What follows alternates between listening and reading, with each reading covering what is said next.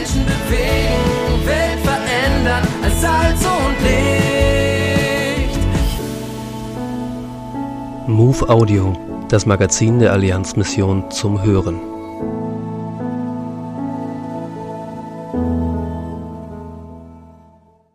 Frühling im Garten Eden. Ingrid und Danilo Pauk sind Missionare in Recife in Brasilien. Mit rund zehn Jahren in der Mission haben Ingrid und Danilo einige Herausforderungen und Krisenzeiten hinter sich. Das Freizeitgelände Eden prägt eine von ihnen, erlebte selbst eine Wüstenzeit und darf nun nach sieben Jahren wieder aufblühen. Danilo, manche erleben so etwas zum ersten Mal, sie werden das in ihrem Leben nie vergessen sagte uns sein Vater und Mitglied der Freien Evangelischen Gemeinde in Escada, als er einige der ersten Kinder auf dem Freizeitgelände Eden sah. Eden.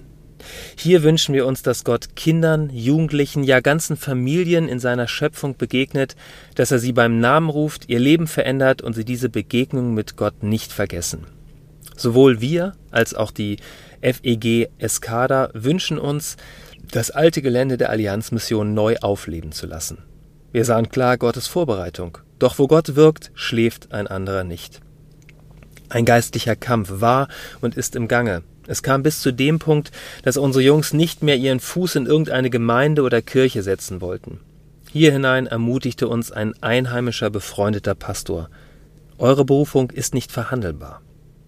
Verletzung, viele schlaflose Nächte und Tränen gehörten zum Umarmen des Ungeplanten.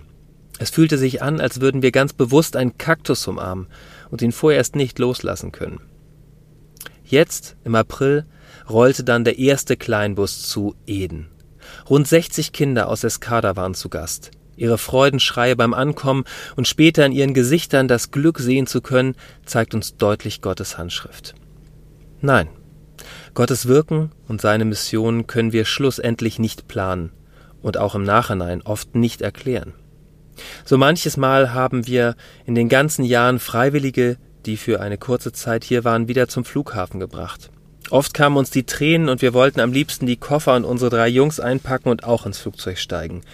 Das war aber nicht Gottes Plan. Ganz ehrlich, vermutlich wären wir diesen Weg nicht gegangen, wenn wir das alles eingeplant hätten. Wir planen jedoch mit seiner Präsenz.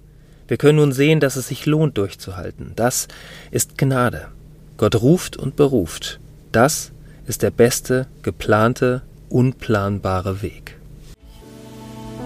Die aktuelle Ausgabe der MOVE abonnieren oder online lesen unter allianzmissionen.de-MOVE.